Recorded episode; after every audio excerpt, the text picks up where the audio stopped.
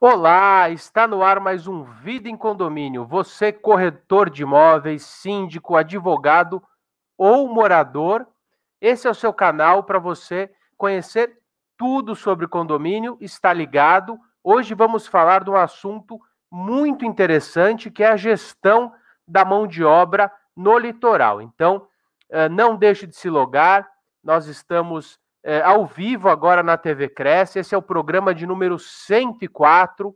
Então, você que já tem o hábito de me acompanhar, compartilhe esse link. Nós estamos ao vivo agora no TV Cresce SP no YouTube. Esse programa fica gravado, você também pode compartilhar. Hoje o nosso tema é gestão de mão de obra, um assunto muito interessante. Nós temos dois convidados, nós temos também o Dr. Guilherme e você para mandar suas perguntas. Então, é, vamos começar falando um pouco de mão de obra. Eu trouxe esse tema, é, gestão de mão de obra no litoral, porque é, tenho ido para o litoral norte muito. Quem me conhece sabe disso, os síndicos que me acompanham, isso não é nenhum segredo. E tenho observado ali é, uma carência é, muito grande de mão de obra. E encontrei uma empresa que vou contar um pouco a história dela e também é, vamos falar não só da mão de obra, mas de uma história é, de sucesso no âmbito é, condominial. Então, quero te dizer que tenho observado uma migração muito grande de pessoas para o campo e para o litoral. Estou no litoral norte já faz alguns anos e as estruturas, todo mundo sabe. Tive outro dia no interior com um amigo, ele comentou, mas o litoral norte não tem estrutura. É, com certeza é, não havia é, grandes estruturas, mas com o tempo as pessoas têm é, se adequado e buscado é, suprir essa necessidade, essa deficiência. Então, tenho observado uma profissionalização na gestão condominial é, tenho visto surgir é, advogados especializados, é, tenho observado também empresas de mão de obra, e esse é o nosso tema de hoje. Nós vamos falar um pouco é, sobre essa gestão de mão de obra no litoral. É, existem aí algumas peculiaridades no litoral, porque, é, como todos sabem, são cidades de veraneio. Então, durante a semana, existe um outro perfil de, de cidade e é, no finais, nos finais de semana, feriados ou férias, esses, esses imóveis ficam extremamente ocupados, esses condomínios.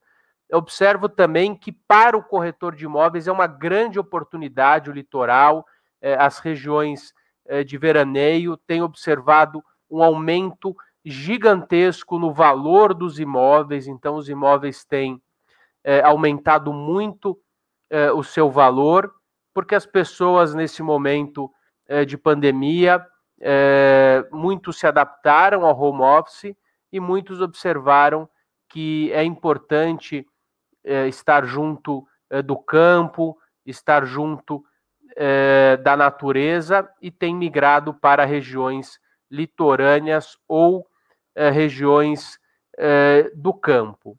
O corretor de imóveis observou que esses imóveis nessas regiões dobraram de valor. É, nós passamos até aí imóveis, às vezes, encalhados, que passaram a ser negociados com uma grande facilidade.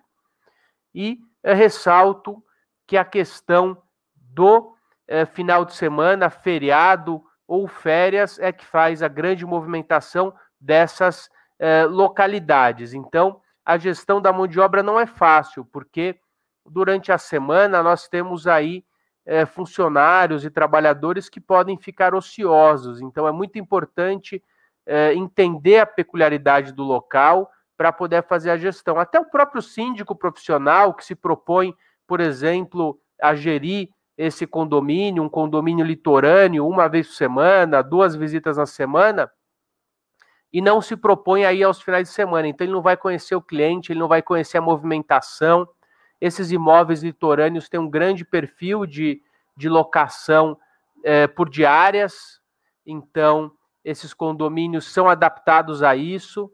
É, são outros condomínios é, quando é, existem aí é, essas, esses momentos e, e, e, essas temporadas. Então, é, para isso, nós vamos falar algumas questões. Vou pedir é, para Carol, que está no suporte hoje, agradecer a Carol, agradecer é, o Gilberto, que, que fazem aí os bastidores do, do nosso Vida em Condomínio, sempre muito bem, e pedir para que os slides sejam é, passados para que a gente possa aí começar falando um pouco. Quem me conhece sabe que não sou um especialista na área trabalhista, apesar de quando comecei é, tive sim é, experiência na área trabalhista, mas essas noções básicas de gestão são importantes não só para advogado, para o gestor, para o síndico e para o corretor que quer entender como funciona a, a gestão da mão de obra. É, Carol, nossos convidados estão um pouco atrasados. Assim que eles chegarem, por favor, me sinaliza para que a gente possa é, colocá-los aí. Esse programa é, é ao vivo e é, você que está assistindo é, agora, você é, pode mandar as suas perguntas e como disse, estamos aguardando os nossos convidados que devem estar aí logando para que a gente possa falar eh, e explicar um pouco sobre eh, a questão da gestão no litoral. Então, vamos lá. Para que exista uma relação de trabalho, uma relação de em que em que nós temos uma, uma prestação de serviço, nós temos uma relação de vínculo empregatício, é imperioso, é, é a lei traz é, de forma é, muito clara que os requisitos para esse vínculo devam ser a subordinação, a habitualidade e a pessoalidade. Então, o que seria uma subordinação? a subordinação ele é, é o vínculo que o empregador tem com o empregado é uma relação é, de confiança e de controle, tá? Então é, é, o controle que o empregador tem sobre o empregado nos no âmbito, por exemplo, de controle de horário, imposição é, de funções, imposição é, de situações que devam ocorrer no dia a dia. Caso não cumpra, esse funcionário poderá ser suspenso, poderá ser adequado. Então, essa subordinação é essencial para que o vínculo empregatício é, seja é, esteja presente. A habitualidade. Então, não, não adianta uma subordinação em um dia apenas. Por exemplo, eu posso contratar alguém para uma, um serviço esporádico e existir ali é, uma subordinação, mas eu não, isso não vai formar o vínculo, apenas essa subordinação. É necessário outros requisitos, essa triade, esses três requisitos imprescindíveis para a formação do vínculo. A habitualidade, o que é a habitualidade? É a continuidade na prestação do serviço. Então, é, ele precisa, é, dentro da escala de trabalho, estar ali disposto a realizar o seu trabalho. E a pessoalidade.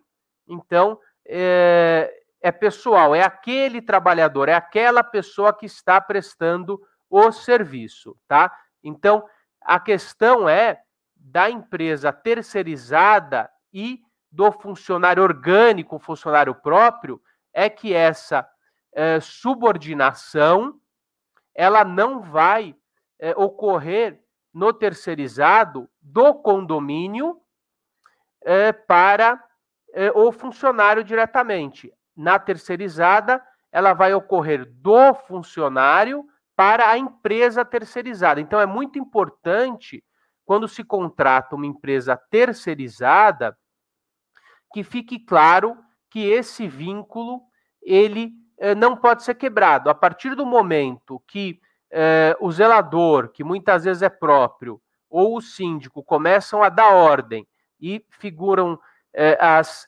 eh, as características é, de subordinação, de habitualidade e pessoalidade, está formado o vínculo empregatício também perante o condomínio.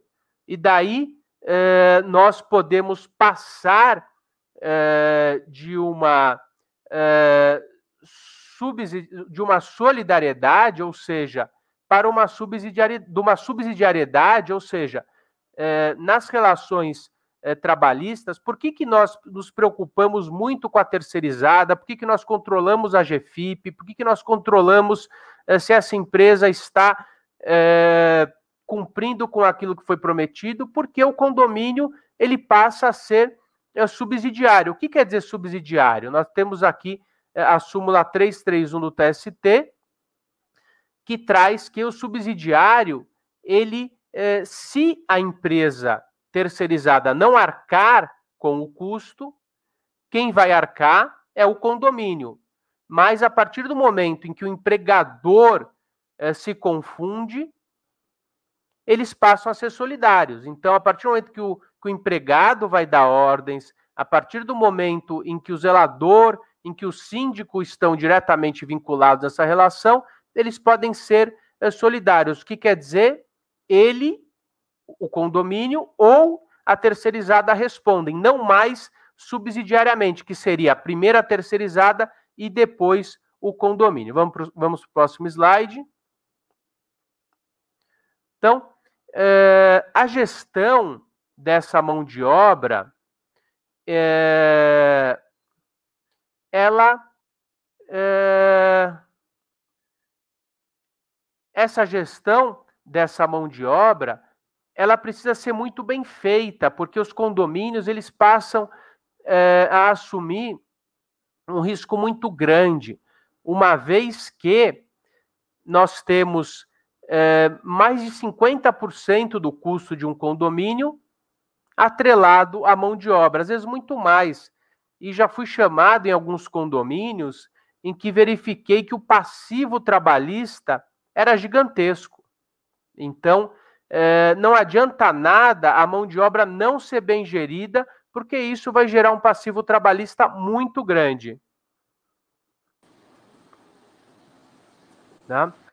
É, em, em, função é, desse passivo trabalhista muito grande, nós é, temos é, riscos imensos na gestão dessa mão de obra. Então, uma questão importante é, mencionar também, é, que muito me perguntam, e pessoal, fiquem à vontade de perguntar, você que está aí ao vivo, está online, hoje, 10 e 13, 9 do 9, nós estamos ao vivo na TV Cresce. Você que está acompanhando, mande suas perguntas, mande suas dúvidas para que a gente possa aí é, esclarecer. O Danilo já está online, já vou chamar ele.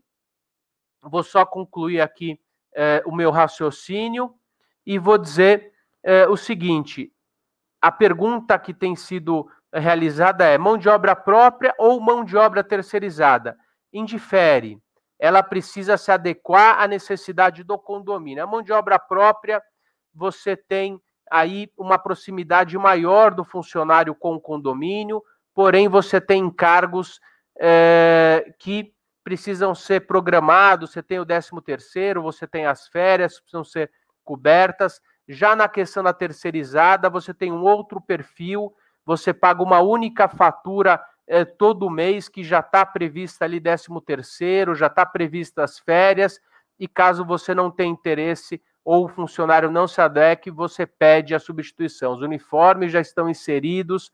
É melhor a terceirizada, é melhor a própria. Não existe essa questão. O melhor é o que se adequa ao condomínio. Então, tem condomínios que trabalham de forma híbrida, o zelador próprio, a mão de obra terceirizada. Tá? O que ocorre é que cada um tem o seu sindicato, cada um tem é, o seu salário base, a sua adequação, e isso pode representar um custo menor entre um ou outro, mas depende da necessidade. Riscos: reduzir é, despesas a patamares não suficientes, arcar com essa mão de obra, isso pode trazer é, um grande passivo, e a não realização é, das obrigatoriedades legais. Então, o condomínio precisa ter o PPRA, o PCMSO, que são normas obrigatórias para o âmbito é, condominial, ligados às normas do direito do trabalho e que vão minimizar os riscos do condomínio. Vou falar um pouco mais adiante e é, vou falar também, antes de chamar os nossos convidados, o Cláudio também já está aí, sobre é, o não pagamento do intervalo de refeição, o não pagamento do acúmulo de função. Isso pode estar gerando um passivo gigantesco é, na seara condominial. Então, agora vou, vou chamar é, o Cláudio e o Danilo. Bom dia, oh, que beleza, bom dia, doutor. Bom dia, bom dia, Cláudio. Bom dia. Cláudio. Tudo bem, Danilo? Como vocês estão? Tudo em paz, graças a Deus. Vocês me deram um susto, hein? Estou ao vivo aqui na TV Cresce, nós estamos transmitindo é, e vamos serviços aí é, por quase mais de 300 mil seguidores do TV Cresce e agradecê-los, é, vocês que estão aí no litoral norte. Quero saber é, quais as peculiaridades da prestação de serviço é, regional aí no litoral norte. E depois quero que vocês contem um pouco da história é, de vocês. A gente pode entrar naquilo que a gente gosta de bater um papo, né, Cláudio, né, Danilo, sobre incentivar pessoas, sobre é, como, como fazer acontecer. Então, peculiaridades do mercado regional. Doutor, primeiramente, bom dia. É, desculpa um pouquinho o atraso, nós estávamos em visita, tá? Em alguns condomínios. Hoje, por sinal, é, finalizando os pagamentos do pessoal, que é algo primordial, né? Aqui para a gente conseguir bons colaboradores. Nós, da GMO Litoral Norte, estamos aqui no, em atendimento às praias de Barra do Una a Toc Toc, tá? Para vocês entenderem um pouquinho. É, sempre visando o melhor colaborador, não só mais postos, e sim uma equipe forte para gerir e para assumir a responsabilidade com os proprietários, é, com os próprios locatários, que nós enfrentamos muitos aqui no, na, no nosso litoral. Tá? Então, é, uma, é um trabalho diário. É, a gente não está em uma grande metrópole, a gente está num lugar afastado, então tudo é mais difícil de se achar. Porém, tem a qualidade, tem pessoas sérias, tem pessoas que vestem a camisa, que não só querem estar com o emprego e sim gostam de trabalhar. Nossa empresa já conta aí com mais de 60 colaboradores. Tá? É, Quais são estamos... as dificuldades e peculiaridades do litoral norte, Danilo? Doutor, é, a nossa nós não procuramos muito é, ver a dificuldade. Isso é um diferencial da empresa, tá? A região, questão de ônibus é muito complicado, tá? As linhas de transporte público é uma dificuldade que nós enfrentamos com os colaboradores e com a empresa, tá? E, na minha visão, essa é a, da, é a, maior dificuldade, por conta das distâncias entre, entre as praias. E, e, a diferença de final de semana para dia de semana? O que, que você observa e como você trata isso no dia a dia? Então, é, nós, antigamente, tinha uma diferença muito grande entre segunda a sexta e o final de semana. Hoje em dia, devido à pandemia, é muito o paulistano, o proprietário que tinha casa aqui no, no litoral, procurou a qualidade de vida e veio para cá. Então, hoje a gente enfrenta, como eu posso te dizer, é uma alta temporada é, com o ano inteiro quase, tá? Então, a gente, para a gente é bom, porque a gente consegue testar mais o nosso serviço.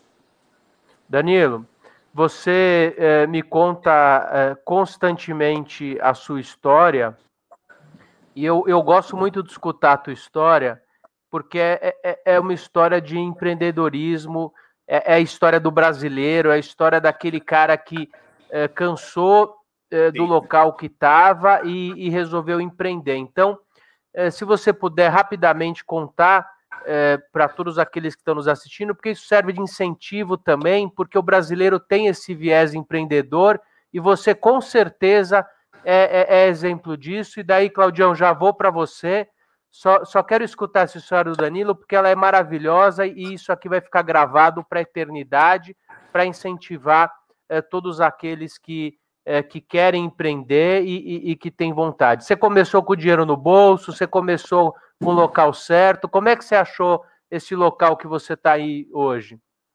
Doutor, é, primeiro eu agradeço as palavras. É, você foi um, um caso aqui que apareceu um cliente aqui nosso e a gente dá, é o que eu falo, a gente da, da GMO, eu com a minha história, a gente procura sempre atender todo mundo da mesma maneira, né? Então, quando eu comecei lá, já contei para o senhor essa história, era sem recurso nenhum, tá? A gente veio para cá para o litoral, eu e a minha esposa, não posso deixar de lembrar dela aqui, é, sem muitas pessoas, quase ninguém, né, acreditando, porque a gente sabe que o nosso país não é fácil, mas quando a gente tem vontade, muita vontade, as coisas acontecem.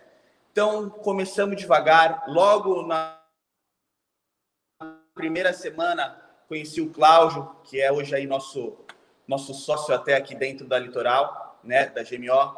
E, doutor, é, foi muita força de vontade. A gente, desde sempre, buscando o bem, não só o status ou o lado financeiro. É uma empresa que, por mais que trabalhe com a quantidade, nós crescemos dessa forma, nós buscamos o bem-estar do colaborador, nós nos colocamos no lugar deles, né? Porque para mim não foi fácil, como para a maioria dos brasileiros, é, é difícil, não é difícil chegar, é difícil chegar, mas mais difícil manter. Então a gente vem numa luta diária, vem numa, numa pegada de trabalho, de muito esforço. É, no começo, voltando, vou usar essa oportunidade que o senhor me deu aí de falar um pouquinho da história zero condição, zero dinheiro no bolso, muito gás, é, graças a e, Deus. E Danilo, eu sei que não devia falar, mas até parado pela polícia você foi no antes de chegar na cidade, né? Até parado pela polícia, até parado pela polícia, mas a polícia, é, graças a Deus, estava com um espírito maravilhoso, como sempre, e viu o meu lado, que era um lado que eu estava vindo para somar, sim, com a população local é, dá oportunidade também para as pessoas boas, né? E graças a Deus, estamos no começo ainda, doutor. Você que conhece um pouquinho aqui da nossa história, é, a gente não pode dizer que, que estamos em algum lugar. É, estamos construindo, né? Construindo uma história limpa, uma história sincera com os colaboradores, com os nossos clientes. Isso que é o principal. Legal, Danilo. Cláudio, é, como tratar o funcionário, como é, como, como você vê o funcionário, eu, eu tive a oportunidade, a primeira grata oportunidade de conhecer é, a pessoa, o ser humano Cláudio, e isso tem refletido aí na forma que vocês tratam as pessoas. Então, obrigado e a palavra está com você. Bom dia a todos, obrigado pela oportunidade. É, estou um pouquinho nervoso porque é uma responsabilidade Não grande. Não Mas é, vindo de você, a gente consegue saber que, que é uma, uma oportunidade única e a gente precisa também aprender que é, é, as portas elas se abrem no momento exato e, e a gente, eu costumo usar uma palavra muito é, comum entre, você me conhece um pouco, né? Que é 100% dos clientes são são pessoas, 100% dos empregados são pessoas, e se você não entende de pessoas, você não entende do seu negócio.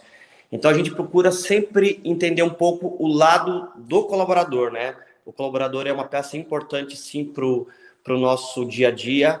A gente usa é, algumas estratégias aqui para falar com eles, porque a gente não pode ser ferro e fogo num tratamento com um funcionário, né? Que é o colaborador. A gente costuma dizer que eles são a peça principal do, do negócio, né? É como um time de futebol, eles são os jogadores, né? O, os zeladores e, o, e, o, e as ADMs são uma espécie de comissão técnica, e nós, por trás, na coxia, somos os patrocinadores desse todo esse essa ferramenta, né? Que que faz com que a gente a cada dia aprenda, a gente aprende muito com eles. É, nós costumamos né, sempre ter empatia, porque o camarada às vezes ele, ele tem problema com condução, ele acorda às vezes um dia ruim com a esposa, com a família, e a gente não pode deixar que isso influencie no dia a dia do trabalho, né? Então a gente sempre procura conversar durante esses três anos é, é, de, de trabalho. Nós contamos no dedo, Rodrigo, quantas advertências nós demos e quando nós demos foi pedido de, de administradoras, né? Porque a gente gosta do olho no olho, do sentado, conversar, do entender um pouco também o lado da pessoa, mas é, é, é um dia a dia, né? Hoje eu tenho 43 anos e a cada dia que eu acordo, a gente precisa ter um, ter um, um, um, um norte, né? uma direção para que a gente possa fazer todo dia o melhor e esses meninos que a gente trata, que a gente colocou no time aí, é, a gente mais aprende com eles do que eles conosco, né? Então, eu acho que o trato, a empatia, é, nós somos uma espécie de psicólogo também, né, no dia a dia deles. Você, você entende também um pouquinho disso? Claudio, segura aí, segura um pouquinho. Pessoal, vamos agora para o nosso insight de hoje. A gente já volta com o Cláudio.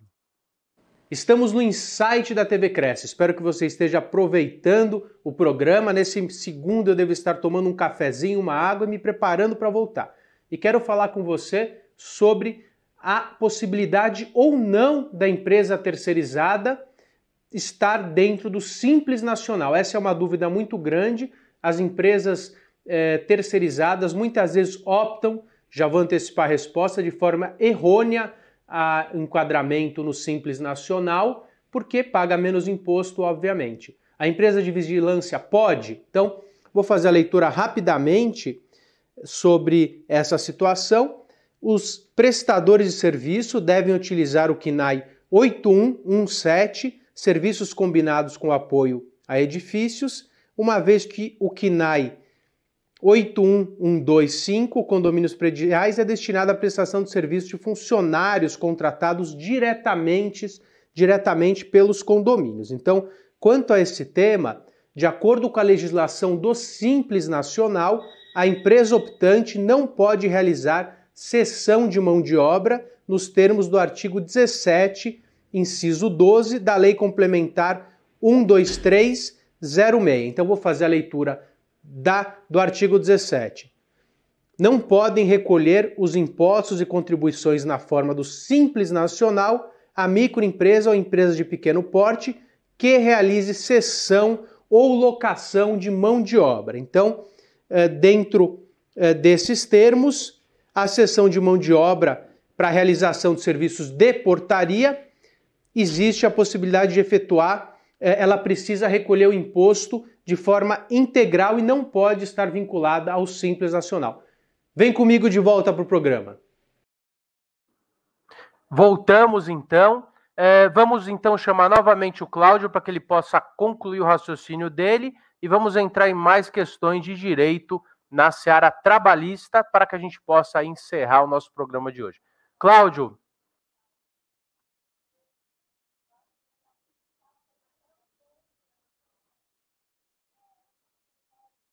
Espera aí, pessoal, já já já vamos entrar. Probleminha técnico, programa ao vivo é assim mesmo.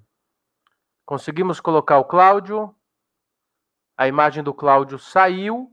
Então, é, segue para mim é, com o slide, por favor, Carol. Ele caiu. Recebemos informação que o Cláudio caiu sem qualquer problema. Então, próximo slide.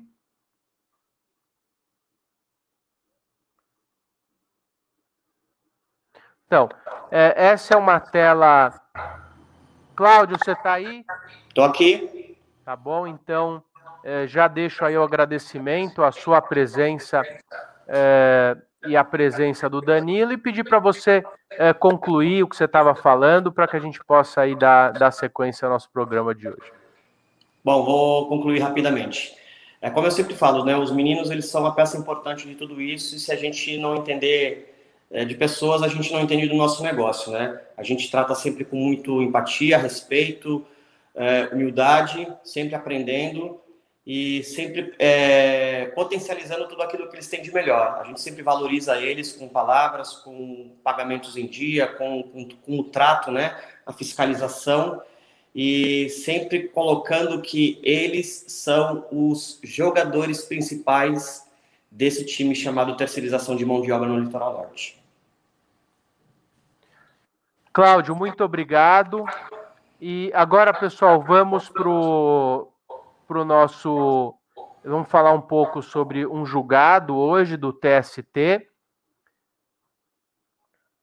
Então, é, recurso de revista da segunda reclamada, é, ela não está ligada a essa situação exatamente a condomínios, mas isso também é, é importante para que você é, entenda o que acontece, a necessidade é, dos programas de prevenção de risco ambiental, do programa é, do, do PCMSO, tá? Então, esse é um caso, um recurso de revista, aonde o reclama, a reclamante requer um adicional de salubridade e a justiça entende que a prova pericial de necessidade negativa da juntada do PPRA, PCMSO e LTCAT. Então, o Tribunal Regional manteve a sentença que condenou as reclamadas ao pagamento eh, do adicional de salubridade, com alicerce no fato da reclamada não ter trazido aos autos o PCMSO, PPRA ou laudos periciais LTCAT. Não obstante, a disposição contida no artigo tal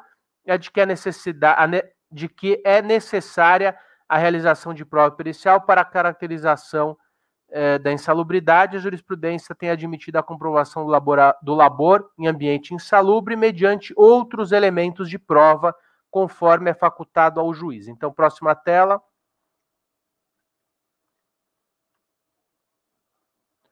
É, o que eu quero dizer é, para vocês é que, às vezes, o condomínio ele acaba é, se omitindo na realização do PPRA, do PCMSO, do PPRA, e são programas de prevenção é, de risco ambiental, de risco de saúde ocupacional do funcionário, que, por exemplo, ela vai detectar se o trabalho dele é um trabalho que vai estar tá gerando um risco maior, se a iluminação é adequada, se a cadeira pode é, oferecer algum, é, algum risco para a saúde dele. E isso faz com que é, exista aí as questões inerentes à insalubridade.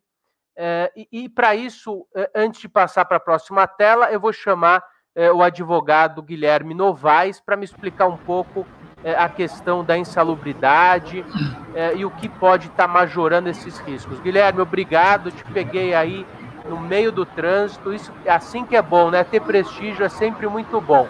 Fala um pouquinho para a gente sobre o que, que, pode dar uma insalubridade e outros riscos também dentro do, do condomínio e podem gerar majoração. Qual é o percentual de, de insalubridade e existe, além da insalubridade, outra questão?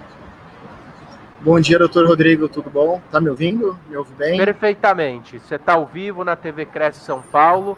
Te agradeço demais a participação. Bom dia a todos. Bom, com relação ao tema, é, a insalubridade, o que, o que os julgados e a jurisprudência traz, a condenação é a ausência de juntado de documentação. Por exemplo, a, a ausência das fichas de equipamento de proteção individual são, são necessários. O que seria insalubridade, Guilherme? O que é uma insalubridade e o, e o que pode caracterizá-la? Insalubridade no âmbito dos condomínios pode caracterizar os agentes biológicos, é, manuseio de lixo sem uma luva, é, limpeza de banheiro de grande circulação, por exemplo. É, é, outros pontos que sim, sem esses equipamentos, eles podem sim caracterizar essa, essa insalubridade. E aí tem a questão da insalubridade grau máxima, que seria o 40%, e a grau então, média, seja, 20%. Ele pode ser condenado a 40% a mais no dia a dia dele. Isso, isso vai retroagir cinco anos, dois anos? Explica para gente. Cinco anos. Se o funcionário ele for desligado, ele tem até dois anos para ingressar com uma ação trabalhista, podendo pleitear os últimos cinco anos do contrato de trabalho. Então, se não houve um, uma elaboração do PPRA, do PCMCO, do PCMCO onde ele vai, é, onde ele vai é, localizar no, no, local possíveis agentes insalubres, é, então, com o equipamento de proteção individual, vai minimizar esse risco de, de insalubridade. Entendi. E, e, e, periculosidade existe no âmbito condominial e o que caracteriza ela? Olha, Rodrigo, a periculosidade ela é, é a condenação até de 30%, que seria o percentual da periculosidade. Em condomínios, geralmente é muito comum a questão dos geradores. É, gerador, é, ele não, ele está mal condicionado, ele não tá, ele não foi feito um APR, uma análise pre, preliminar de instalação, pre, análise preliminar de risco. Isso, se não foi feito um, uma instalação com um gerador corretamente, com todos os, os laudos dos técnicos, é, Mas pode isso, sim... Guilherme, desde que esteja o trabalhador esteja trabalhando ao lado do gerador, é isso ou isso, isso. Ele tem que estar tá perto do gerador. Se ele está em, por exemplo, o gerador é lá no segundo subsolo. Esse funcionário ele é um piscineiro. Ele está no térreo, por exemplo, não tem uma, uma, uma periculosidade, porque ele está distante da, da bacia de risco. Manusear produtos de é, piscina, cloro, sem o equipamento, o EPI é, adequado, pode dar, é, pode representar aí é, um risco para o condomínio, uma condenação? Você já viu condenação nesse sentido? É, é, seria periculosidade ou seria insalubridade? Seria insalubridade. Nesse caso, se ele, ele mexe com aquele produto sem diluir, ele que faz a diluição do produto, sem os equipamentos, sem a luva, sem os equipamentos necessários, pode sim acarretar também uma condenação de adicional de, de insalubridade. Então é necessário Pode falar. Sem contar com o acúmulo de função, né? Se é o zelador que está fazendo, o zelador, dentro da, das atribuições, ele pode mexer no, na piscina ou ele precisa ter o acúmulo de função nesse caso? É recomendado, Rodrigo, o pagamento do acúmulo de função, até 20% do, do salário, porque o zelador, ele, ele, ele é, seria abaixo do gerente predial. Ele está lá no dia a dia, ele está fiscalizando, está olhando é, uma bomba, olhando, passando serviços para os demais funcionários. Então, se ele vai fazer esse trabalho de piscina, o ideal seria pagar mesmo o acúmulo de função para não ter uma ação trabalhista, um risco de um passivo trabalhista aí para o condomínio. Guilherme, vou falar algumas coisas rapidamente, você vai me interrompendo, completando, porque a gente está chegando ao final do programa. Hora extra, o que gera hora extra dentro do condomínio? O funcionário pode almoçar dentro da portaria? Não é recomendado. O recomendado é alguém que cubra esse, esse, esse roteiro, cubra o almoço dele, ele vai lá, porque se ele almoça na padaria, ele não está descansando, ele continua trabalhando. Então, o intervalo é para gozo, descanso do, do trabalhador. Então, é ideal que ele tenha um espaço para almoçar. É feriado. E, é feriado, ele está trabalhando, ele faz jus à hora extra? Feriado trabalhado é pago em dobro, Rodrigo. A lei ela fala dobro, que o 100%. feriado 100%. Feriado trabalhado tem que ser pago em dobro. Isso no sindicato de São Paulo ou Brasil? Brasil. Hora CLT. extra CLT, hora extra se paga 100%. Horário Alguns... noturno. O horário é um noturno. Bola. É hora noturna 20% também da hora noturna, e se ele prorroga essa hora noturna, tem a questão da súmula TST, essa prorrogação da hora noturna, que seria das 10 até as 5 da manhã, se ele prorrogar das 5, por exemplo, até o meio-dia, essas horas devem ser pagas com, o adicional noturno também, que é uma súmula TST que fala que a hora noturna, se ele prorrogar essa hora, ela tem que ser paga também com adicional noturno sem prorrogação de hora noturna. A hora noturna é 52 minutos e 30 segundos, ela já é menor, certo? Certo, ela já é menor. A hora noturna é sempre reduzida e tem que ficar tomar cuidado. A jornada 12 por 36, tem que fazer um cálculo aí se ele faz o trabalho noturno das 12 horas. A hora noturna geralmente gera uma hora a mais de horas extras, que esse é um, é um grande pedido aí do, do pessoal em ação reclamativa, reclamação reclamativa ação trabalhista. Então tem que tomar esse cuidado para ver se ela não gera uma hora extra a mais em razão da redução da hora noturna. O condomínio pode fazer hoje 12 por 36? Ele pode fazer por acordo individual, que foi a que a reforma trabalhista trouxe, ou por acordo coletivo. Então tem que tomar esse cuidado. Ou se ele Via não tivesse... de regra, a escala deve ser ela deve ser não tem uma questão via regra. Tem que ser melhor, melhor, melhor escala que se adeque ao, ao, ao condomínio. 5 por 1. Então, 5 por 1, 6 por 1, 12 por 36. Então, são jornadas que vai atender o condomínio e que vai cobrir todos os postos do, dos horários que o condomínio ficar, ficar coberto. Para a gente finalizar, Guilherme, biênio. O que seria um biênio? Biênio ele vem na comissão coletiva, será é, cada dois anos é um acréscimo do, do, do salário que ele tem é, em razão desse trabalho no condomínio. Então ele está lá na comissão coletiva, é, a porcentagem necessário que analise de cada estado esse, esse, esse, essa porcentagem. Guilherme, muito, muito obrigado. Agradeço a tua participação na TV Cresce de hoje, falando sobre gestão de mão de obra. Você volta. Quero fazer um programa para a gente analisar alguns julgados e algumas jurisprudências, mas te agradeço por hora. Eu que agradeço, Rodrigo. A gente faz um, um próximo à disposição. Muito obrigado. Obrigado. Atenção de todos. Bom dia. Volta em mim, Carol. Então, é, agradeço a atenção é, de vocês. Falamos, estou aqui revendo o que foi dito. Agradeço imensamente é, a sua audiência, a sua atenção. Não deixe de seguir os canais TV Cresce SP. É, você pode assistir esse programa e outros 105 programas. Esse é o número 106. Muito obrigado pela sua atenção, pela sua audiência e nos vemos em breve. Até o próximo programa. Muito obrigado e até mais.